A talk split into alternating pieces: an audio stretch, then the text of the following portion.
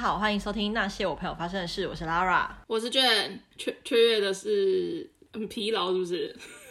身体有多累，刚刚就有多雀跃。怎怎样？怎样？就生理期啊？哦哦。女生的，你知道？常态性的、周期性的倦怠。对对对，周期性的倦怠。对对对，怎么样？今天有想讲什么吗？我们今天节目就到这里啦。好烂啊！我昨天真的，其实我们昨天本来要录音，但我昨天真的是太累，我昨天累到我一下班二话不说就是冲回家躺。你说就是因为生理期的关系吗？对，再加上雨天，我觉得也有一点影响吧。人会变得比较忧郁，是不是？是秋天、雨天、礼拜一，然后生理期。哦，这个这几个东西堆杂在一起，就是令人很不想要继续活下去。对。所以就觉得非常的难受。我刚刚就是在回家的路上，我就在想说，就是哎，今天到底要聊些什么呢？我想了两个 key sentence，然后给你猜我到底想讲什么。Jasper 吗？不是，哎，那更新一下 Jasper 的事情。我今天 先更新是不是？热腾腾、热腾腾的，以后再也不会有 Jasper 这个人了。他辞职了，还是他被 fire？没有，他辞职了。哦，今天我都蛮早到，然后我就在那边吃早餐还是干嘛的，然后我就听到他跟另外一个里面的姐姐在聊天，然后就说什么，就是反正就感觉是在讲很沉重的话题，然后我就想要默默的飘走，然后后来我就坐在一个角落划手机什么，然后他就过来跑来找我，反正他就跟我聊一些他前言，先讲说他只做到今天。然后我就说，为什么？他就觉得他他自己是不是有什么不足的地方，所以公司才这样子把他调来调去或者怎样的？他自己就是有一种可能有点小小自卑的心态。然后我就一直跟他说，你这这又不是什么万中选一的多好的职业，有有什么好？好像很很舍不得的那种感觉。而且他也不过才做一个多礼拜。可是是他自己提离职吗？对，他自己提离职。反正他提离职的时候，他就跟那个人事的姐姐说，没办法继续做什么之类的。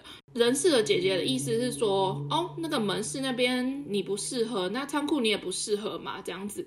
然后他就说没有，反正他就讲一些冠冕堂皇话什么，然后就离职这样子。嗯。结果他把人事姐姐的话放在心上，他就跑来问我说：“你觉得我真的是两边都不适合吗？”嗯。我就说：“你都要离职了，你在乎这些干嘛？” 他就说：“没有啊，是不是我是不是做错了什么？所以门市那边不要我，仓库这里好像我也没有，就是好像很 OK。”然后我就说没有啊，我就说你干嘛对这个工作有工作再早就有了，而且这里你要说薪水也不是多高啊，你要说前景也还好啊，我觉得一切都还好啊，反正 anyway 他就是做到今天。可是他干嘛要离职？我觉得好莫名其妙哦。又没有被嫌弃，我不知道啊，好妙的一个人。他可能是需要现在立刻可以领到钱那种工作吧？那他可能要去那种工地啊，公司之类那种一日的那种。反正 anyway 就是以后就没有 Jasper 这个人了。那我们跟 Jasper 说声再见，拜拜。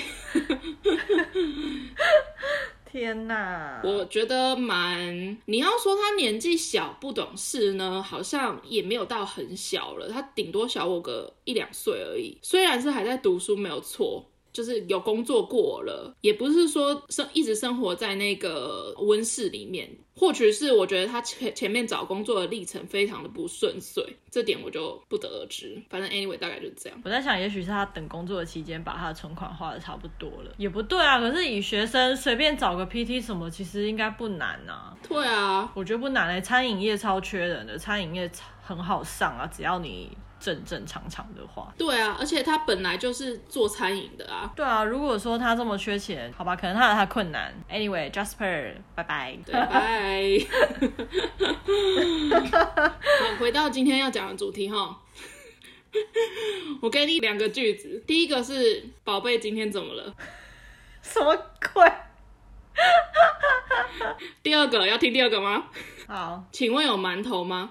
你有 get 到我想讲什么吗？呃，请问有馒头吗？应该是不想被记得。你用这两句话来猜，还是还是用海龟汤方式？来来来，然后这一集就结束。搞主题下一集讲，知道吗？你是说这两句是各一个主题，还是两句加在一起是一个主题？假设这两句话是我们 podcast 的标题，你猜里面内容会讲什么？这两句话都是讲同一个主题哦。第一句是什么？宝贝，今天怎么了？第二句，请问有馒头吗？馒头跟宝贝有什么关系啊？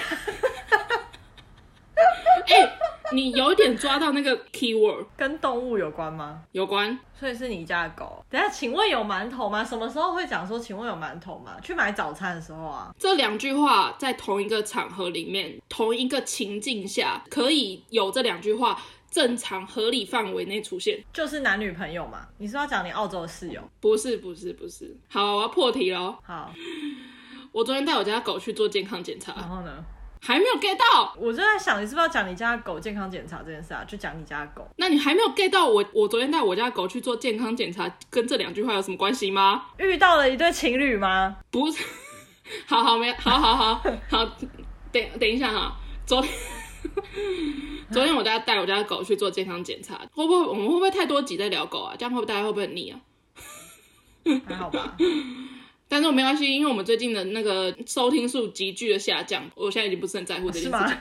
反正昨天一说没有要录，我就立马冲回家，就把狗带去做健康检查。你有带你家的猫去做，就是看医生之类的吗？有啊。那你们怎么挂号的？就是好像医生就会问我说他叫什么名字吧。所以该不会是有一个动物叫馒头吧？有一个动物叫宝贝，有一个动物叫馒头。好烂哦！我觉得去看医生哦，最耻的就是，我觉得千万不要把你家的宠物取叫一些比较奇怪的名字。但是这两个名字都不奇怪。我觉得馒头还好，宝贝我不行哎。宝贝是一只很吵的吉娃娃。我在那边坐着，这边等候诊的时候，然后就有一个主人，然后背着一个后背，你知道有透明网子的那种后背包，然后就进来，我就坐在门口，然后那那一个主人进来，吉娃娃他的宝贝，那那个宝贝一进门口，一推开门那一瞬间，就用分贝一百的方式叫了两声，好可怕哦，超级可怕。然后我想说，算了算了，我原谅他是吉娃娃，你知道。吉娃娃比较，You know I know，然后他就去挂号，因为我坐在门口，等于是那个主人他背着他的宝贝的时候，那个宝贝就跟着我家的狗对看，嗯，然后吉娃娃可能看到别的，就是比它大型的，也没有比它小型的狗，比它大型的动物，它就开始不停的叫。哦，对啊，他们超级没安全感的，我觉得。对，我觉得真的是。他家主人就是在挂号登录电话嘛，什么零九几几几几，通常那个柜台就会问说：“宝贝，今天怎么了？” 然后，然后，然后我就心想说，在那个就是候诊的时候，整场大概有四五个人，我觉得大家虽然没有抬头，就是你知道面面相觑，大家内心都在想，都在想说，那个柜台人员就是心脏很强大，他们都可以若无其事的讲出这些话。真的，要不然就是他们就是内心可能想说，这是今天第五个宝贝了。我觉得这是一个好耻的名字哦，我会不会得罪那个宠物叫宝贝的人？就算我家的宠物叫宝贝，我去看医生后时候，我一定会用另外一个名字，化名 贝宝，就是咪咪啊，就是之类的。我记得我上次去健康检查的时候，也有一些吃名字，可是我现在有点忘记。我这一次特别就是观察了一下，可是就只有宝贝跟馒头，但馒头那个我也是觉得还好，我觉得宝贝比较吃。馒头蛮可爱的啊，宝贝真的蛮吃的。馒头是一只白色的西施犬，白色的。反正刚刚那个吉娃娃就是那个宝贝的主人，我觉得是因为他的宝贝没有一直看着他。所以他的宝贝就一直叫，就叫到声嘶力竭，然后就把就是现场所有的就是宠物都吓得要死。我是不知道了，就是我家狗是吓得要死。你家狗本来就特别胆小，好吗？它狂发抖哎、欸，拜托。然后总之呢，大概就这样。故事很短，什么东西？因为我家狗，我回来之前都是我爸妈他们在照顾，然后以前打疫苗或者打预防针什么，很小的时候就打了，所以他四月我带他去看医生，他的状况其实没有到很好。不是说像是大家印象中什么流浪狗就是救援的那种那么差，没有那么夸张。嗯，只是它主要的问题牙齿的问题。那时候有照那个 X 光，就发现它肺部也不是有点问题，就是可能要好好照顾。我家狗是贵宾嘛，然后这种小型犬气管、肺部跟心脏的问题，要好好注意之类的。但是之前爸妈他们养就是随性养了，不会不给他吃。但是我觉得就是像以前的阿妈养野狗那种养法啦，就不是宠物在养。我觉得没有没有，他们把它当成宠物没有错，可是不是当毛小孩的那种。对，不不是那种感觉，所以他。我不知道他们到底有没有抗拒带他去看医生，只是他们都没有带他去看医生，而甚至是拒绝带他去看医生。我觉得这一点让我很不开心，甚至是因为我那时候不在台湾，我知道他的状况之后，我要他们带去看医生，他们也觉得为什么？这一点让我很生气，甚至是还跟我说，等你回来你就带他去啊。我觉得这样子听起来很像推卸责任或者怎样，但是。狗其实原本不是我要养的，本来就是啊，我知道。虽然是整个家庭里面是有共识的，没有错，但是是因为我爸妈他们很想养狗，只觉得对它好，给它吃东西，给它吃的很好，就是对它好了。但是一律麻烦的成分，他们都不想要处理，就是可能看医生啊，面临到它要接近老狗的整个健康流程，他们都有点拒绝去面对那种感觉，这不太认真。还好，所以四四月那个时候，我才第一次带我家狗去看医生。反正他那时候的状况，拔了那时候拔了十，记得是十一颗牙齿这样子。我原本预想是六颗左右，结果竟然拔了十一颗，让我对我爸妈更生气。关于狗这件事情。嗯所以后来我就决定，就是把狗接回来，我自己照顾，这样不能再这样下去。嗯。然后呢，宠物医院那边是说，就是超过七岁以上就算是老龄犬了，所以七岁以后尽量是建议可以半年做一次健康检查。宠物做一次健康检查真的是大概三千块，还好啊，不是三万块。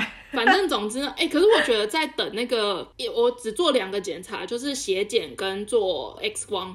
主要是因为上次看 X 光的时候，觉得他我忘记他讲什么，反正就是假设严重程度一到九级好了，上次可能是三，就是需要多加留意，可能就是跟跟年龄的增长有点可能退化或者老化有关系，所以要特别的注意这一块之类的。这次呢，我就非常的关注这个问题，我觉得那个真真的紧张哎，就是不知道医生怎么宣判的那一种，就是那时候他就把我家狗抱去照。X 光，我就在外面的那个后，就是有点像手术台，那个中间会有，反正就去看狗的时候，中间不是都会有银色的那种，就是台子，嗯，台子里面 X 光是有一个荧幕，他自己看的，然后外面有个一模一样的荧幕，他照完 X 光片的时候，他可能就会在比对跟上次，他就一直用那个画面的那个线在量那个什么心脏几公分啊，或者是肺部几公分，同时间。的那个荧幕就是会随着它里面的自己在做的那些笔记，就是一直在跳这样子，就是是个动态的。嗯，可是我们又看不懂，就想说到底我连心脏在哪里，然后什么肺脏在哪里，其实那个都不太懂，我只知道大概骨骼长怎样之类，真正有什么问题我们是看不懂。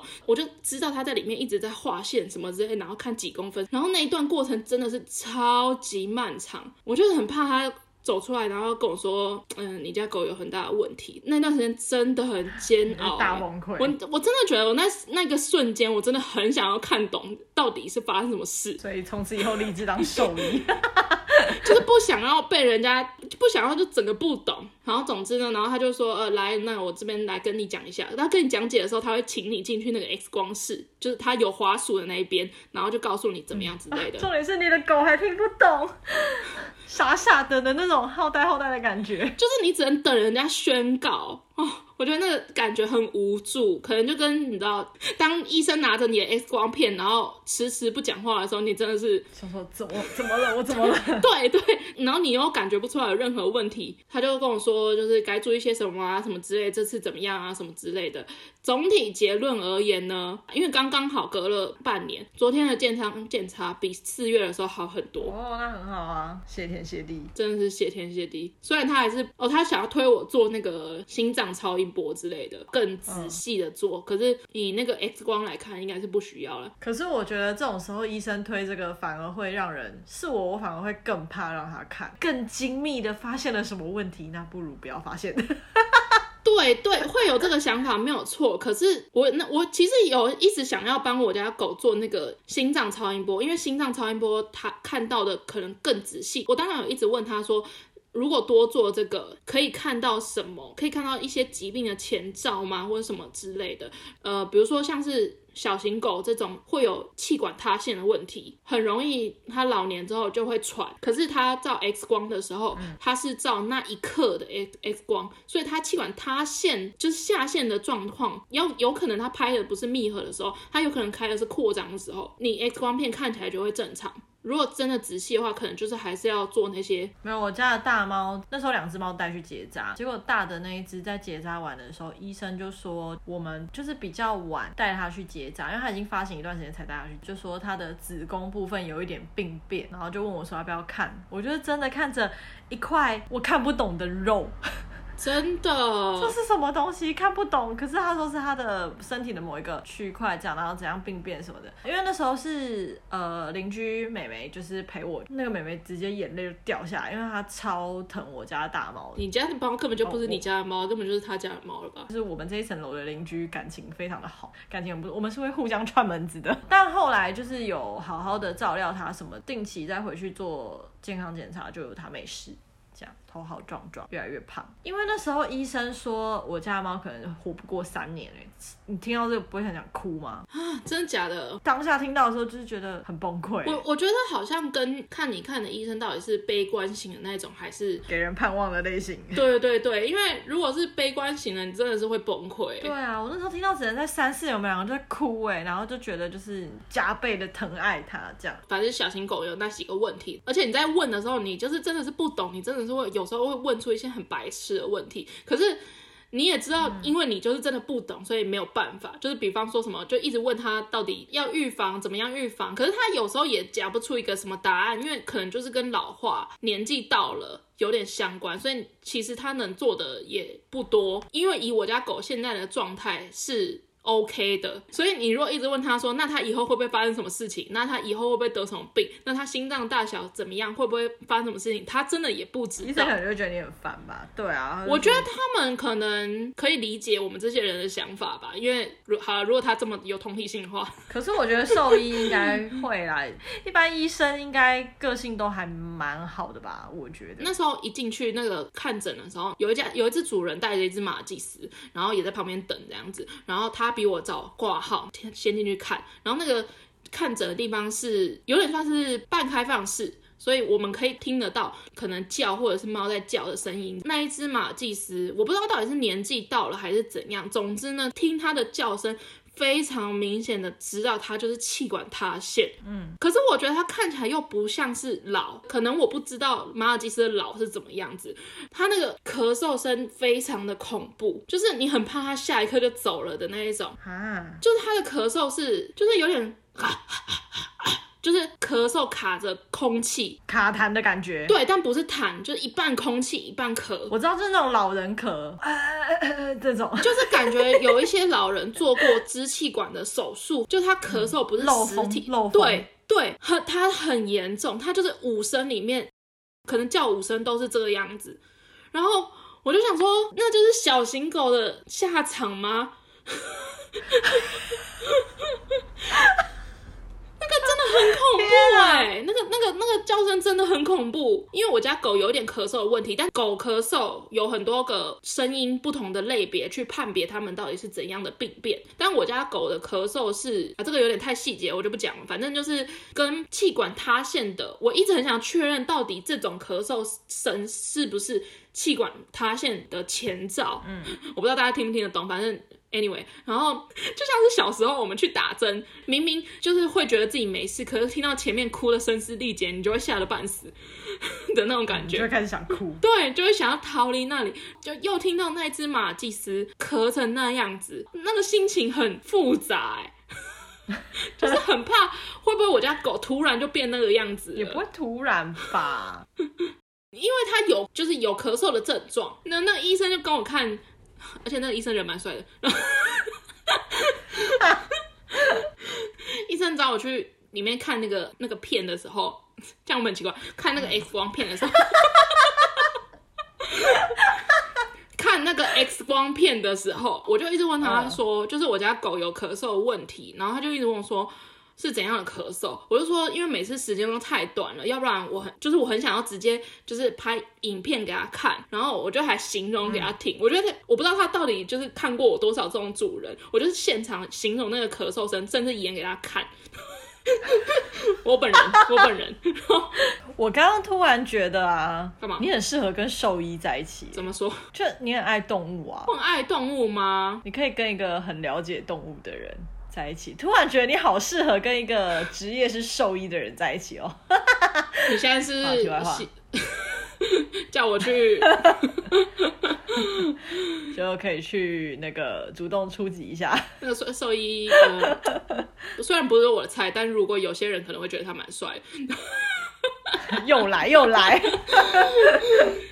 总之呢，他算是蛮温柔的。我不知道，我没有看过其他什么兽医，他又蛮年轻的。然后，好啦，所以 anyway，反正就是还 OK 这样子。然后。今天我不知道今天适不适合讲这么严肃的话题。总之，我觉得这是一个，你知道，感受到生命是一种多么沉重的事情。沉重吗？我觉得是真的很宝贝吧，就是真的很珍贵，因为他又不会讲话，他不会说自己哪里痛，可是他存在，对，他存在，你会很不希望他消失之类的。我就一直在想，我今天就是在回家的路上，我就想一直在想说，因为其实我是一个爱猫胜过于爱狗的人，是吗？是啊，我一直都想养猫啊。哦，彭大海嘛，我我还没有，我还没有领养猫，但是我的猫的名字已经确定了。对对对，我家的猫准备要叫大海，但我还没有领养猫。我就一直在想说这件事情，因为其实我一直都很想养猫。那前几年原因是因为我不在台湾嘛，那当然我就不可能做这件事情。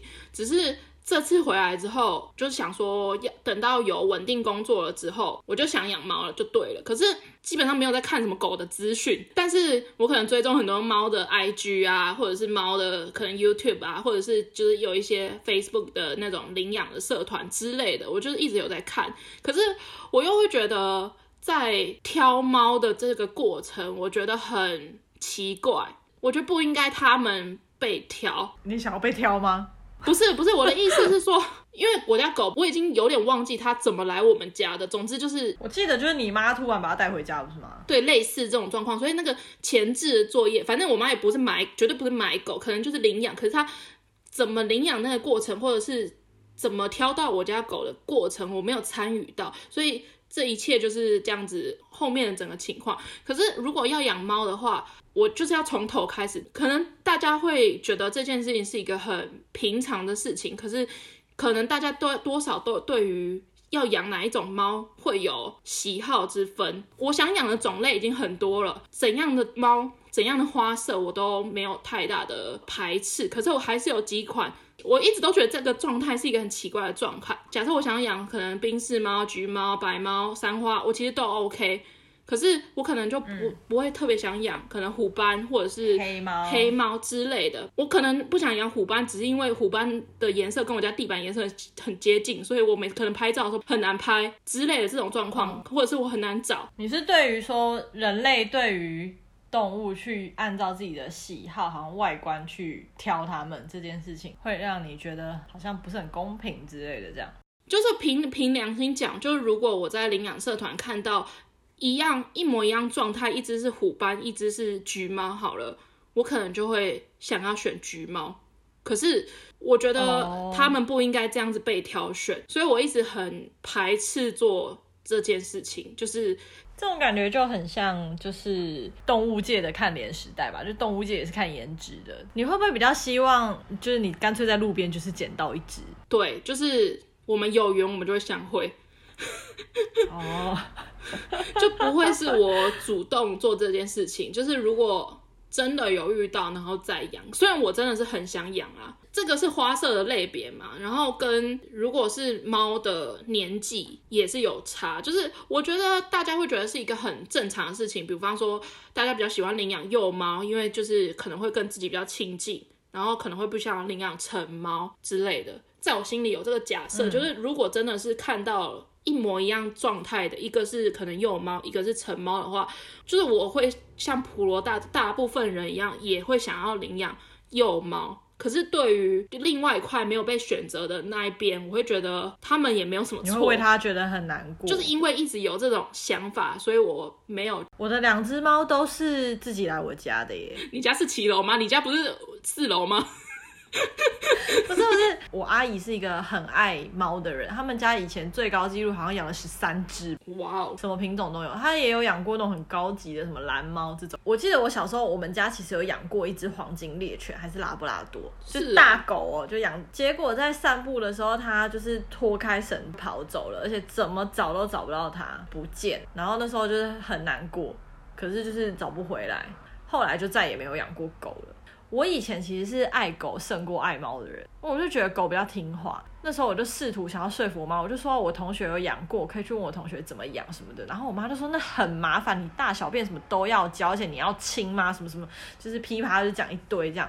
她说万一教不来，真的会很麻烦。后来我小阿姨就说，那不然就养猫啊，这样就是猫咪自己清理自己的大小便。我妈就觉得这件事情很方便，这种展现客家人的你知道客家精神。哎 哎、欸欸，不要不要诋毁客家人好吗？然后就想说好，那就领养猫。那时候我高三就是领养第一只猫，结果那只猫它是那一胎的最后一只，嗯、然后妈妈好像生它生到没力，所以生它的时候有压到它的脚，所以它天生骨骼是不是正的？我养它连一岁都不到，它就死掉了。哦，是哦。记得我那时候我哭超惨，我哭了整整那个三天吧。那你还愿意继续养啊？我那时候伤心到我妈就说以后不要养了，我就说对，我以后不要养了，就爆哭这样，就是从我阿姨家就一一路哭回家这样。我到现在都还记得它就是躺在我手上样子跟温度，真的太伤心了。后来我们家收养了一只成猫，在这里如果我们的听众有大学生，拜托，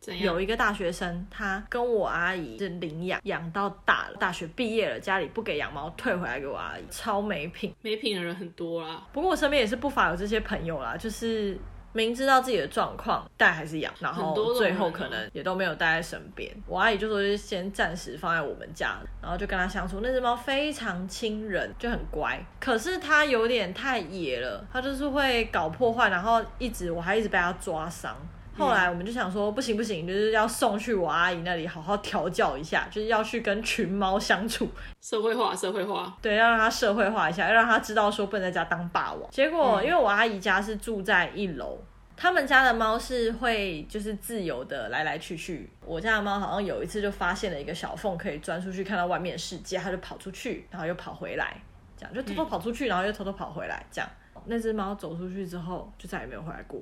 哎、欸，我妈超难过的。不是送回去给你阿姨，你妈还有在？有啊，因为我们那时候本来想说，就是让她可能待个一两周，就你知道训练 OK 就接回来啊。哦，结果就不见了，这样怎样？你妈多难过？我觉得我妈比当初那那只猫死掉还要难过哎，我很意外。就我妈是一个就是平常面不改色的人。那时候我妈就是很云淡风轻讲说，哦，我只要想到喵喵就是跑出去，然后在路上找不到路回来，然后不知道有没有东西吃，希望它可以被捡走，不然不敢想下去。我听到这个话的时候，我就觉得，就是他讲这个话的时候，我完全可以想象那只猫咪的视角在马路上，然后重点是它还有牵绳哦。我妈就说不要想，就想它有被捡去好人家。对啊，对，可是从那件从那件事情之后，就是我跟我妈就有点不是很想要养动物了，就觉得太难过。就是第一只死掉，然后第二只不见，然后就觉得啊，可能我们母女俩就不适合养任何动物吧。然后就觉得说，就就算了。后来就是我家的大猫来我们家，嗯、这一次 也是我阿姨带来。这故事会不会太冗长？讲重点，就是她那时候来，她是幼猫。那一阵子就是我小阿姨，她就是会带一笼猫来。你小阿姨是什么小摊贩吗？不是小摊贩，就是山上的野猫会生啊，然后他看到他就会就是你要救援什么的啊。我们家现在这两只猫就都在那里面。然后呢，那时候就是呃，我家的大猫是里面。唯一的一只三花.反正呢，碰碰就来到我们家。那时候它非常小，就是就在人手掌上这样而已哦。然后我那时候就觉得这只猫就是脸扁到不行，很丑。已经想好我们就是不会养它了，因为前面两个都让我们很伤心。结果碰碰实在是太可爱，过那个门槛，它都跳的像兔子一样，就觉得实在是太 Q 了，可爱到就是我跟我妈都有点被它融化。那彤彤呢？啊，彤彤是就在我阿姨那长大，长到稍微有点国中生的程度吗？你说猫的国中生的程度，就是偶尔会来我们家串串门子。那时候我妈觉得我们俩在外面的时间太长，怕碰碰在家里孤单，所以想说给他找个伴。然后彤彤就是又很乖很亲人，彤彤很乖很亲人，他结扎前真的是很乖很亲人的。Oh, OK OK，我想说我我实在是感受不到他很乖很亲人那一幕。哎、欸，他以前的黏的程度跟你家狗一样哎、欸。要赢过我家狗，到哪都要跟，就是他会抱，然后会来跟你一起睡觉，这样就是结扎以后性情大变，可能受到了巨大的伤害。碰碰跟彤彤到底他们有玩在一起吗？呃，他们曾经非常亲近的在同一张棉被上睡觉，那就是他们两个之间最近的距离了。一个晚上是吗？一个下午吧。因为后来养了彤彤之后，才知道说碰碰是一只非常靠背的猫，就是它就是一只不要别人来争宠的猫。Oh. 就是你知道，我们两个在那边想说啊，给你找个伴，它就是那种我不要伴啊，要伴干嘛的那种。所以我好像就是我都没有挑过猫，都是他们自己来到我家的。但是不得不说，那一批猫长大之后，真的是碰碰最可爱。啊，主人都这样讲啦，我也觉得我家狗最可爱啊。你家狗是真的很可爱啊，而且我想问大家，不知道这样听众听起来会不会觉得我像疯子？可是我觉得，我帮你评断，宠物就算是同一个品种，它们长得也都不一样。我觉得听起来会很像疯子，但是我我承认这句话，就是比如说你家是奶茶色的贵宾，可是我看到另外一只奶茶色的贵宾，我就知道它不是你家的狗。就是他们长得不一样。就算有一百只奶茶色的贵宾圈在一起，就是跟亲近农场一样的话，我觉得我一定会一眼认出我家的狗。我觉得这个句话听起来像疯子，但是有养宠物人就知道，你绝对会认得出来。同意这句话，对，你绝对会认得出来你家的狗是哪一只。没有养宠物的人会听起来觉得，就像是同卵双胞胎，妈妈还是认得出来哪个是姐姐，哪个是妹妹一样的道理啊。虽然别人都认不出来，对对对，他们就是不一样啊，就是。虽然什么体型或者是怎样的大方向，你会觉得对一样，都是奶茶色贵宾，他们被归类在同一类，但他们都是个体，只是他们可能有的长得比较衰，然后有的，对啊，哎、欸，有的表情很多哎，动物都是有表情的，很。我家的算衰吗？我看一下，今天没有想到今天会变成一集，我本来还想说今天就是专门聊狗，会不会有点就是你知道太撑集数了？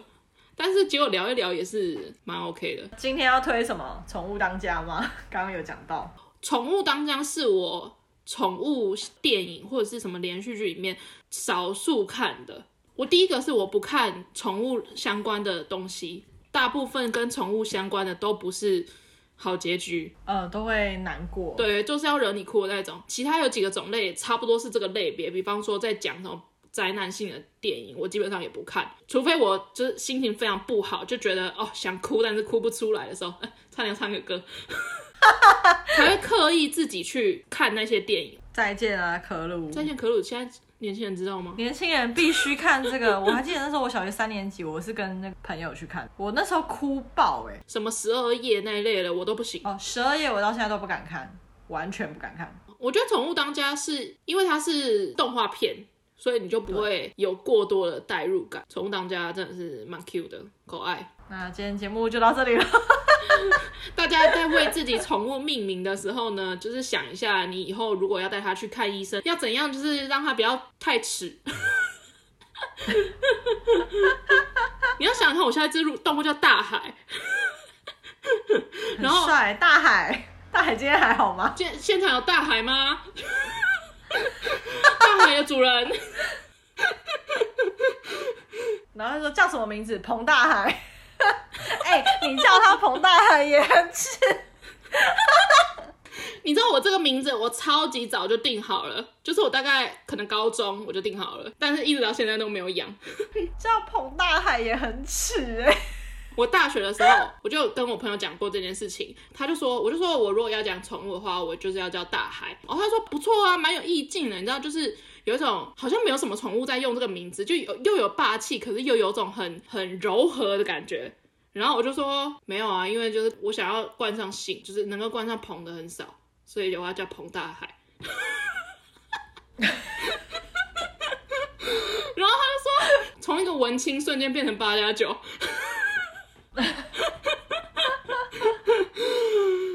哦，对，反正就是这样。要不然就是帮自己的宠物这样训练两个名字。哎、欸，你要想彭大海这个名字，它大海的时候它是一个意思，然后彭大海是另外一个意思。你要取这个这个形态的一个很完美的一个名字，很难哎。李玉琪啊，李很难哎。李柯太太。我觉得不可以取人名，已有的人名，这样子就很你知道 low。你说不能叫李世民，可能也是刻板印象，就是可能还是要取个些食物啊，还是叫李白？我觉得已经有人用过了。李法庭，李李荣愿，李荣院听起来很像人名哎。李荣浩啊，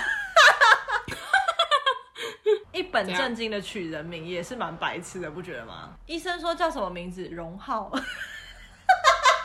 就跟那个豆浆的那个另外一只猫一样啊，俊荣啊，李有什么、啊？害我突然很想帮你想一个小龙。我觉得一定有人叫李小龙了，因为你的姓你知道不像是我的姓，介于稍稍有点特别。百大姓前十名哎，要不然你就取单名啊，叫做李约，我觉得很不错哎。李约吗？也太帅了吧！李约很不错哎。我刚刚说李白啊，李白也不错啊。我觉得李白一定有人用过，就是白猫。李荣浩一定也有人用过。李清照，李清照跟你的那个人设太像了吧？就是又是中文系，很像，就是我养的猫啊。鲤鱼王，鲤鱼王。因为像 Hook 的猫不是叫溥仪吗？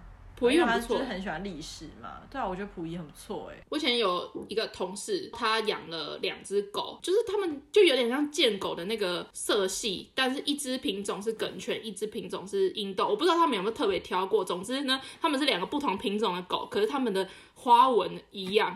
然后我觉得超可爱的，我不知道他到底有没有听我们的 podcast。他两只都是英文名字，然后那个英文名字不是像我们在那边取什么 Mary、George 那种，他的一只叫做拿破仑，一只叫做大力水手的那个女生奥利维哦。对对对对，一只叫拿破仑，一只叫奥利维，好像是，欸、好像是很高级的名字哎，但是为什么是？我不知道是英斗还是法斗了。总之，我觉得拿破仑很适合哎，真的拿破仑很适合哎。取得很好。如果你有在听的话，我真的觉得你的狗取的名字取得很好，很棒。是去挂号也会觉得很高级的名字。对对对，拿破仑的主人。我应该要去把那个唐朝那个姓李的那个，你知道历史上面，我帮你，我帮你看。李时珍，李时珍哎，李时珍很棒哎，很棒哎，时珍找到了，找到了，就是时珍，没错，时珍哎。哎、欸，没有办法，我只能养彭大海了，因为彭大海没有什么相关性。我那时候大学的时候跟我朋友说，我一只要叫大海，然后他就说你一只可以叫恰恰，我不要。然后他就说连英文名字都取好了，我就说 Beach 哦，然后他就说，然后他就说叫 Ocean 好不好？怎么叫人家 Beach？瞬间变得很没有文化。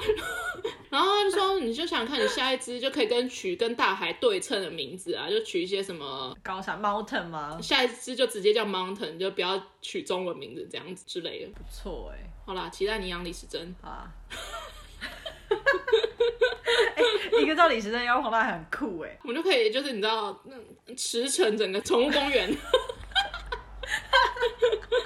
去宠物展，然后上面要贴 QR code，一个是李时珍，一个是彭大海。今天节目就是到这里了，所以就推宠物当家。对，宠物当家，大家拜拜。拜拜。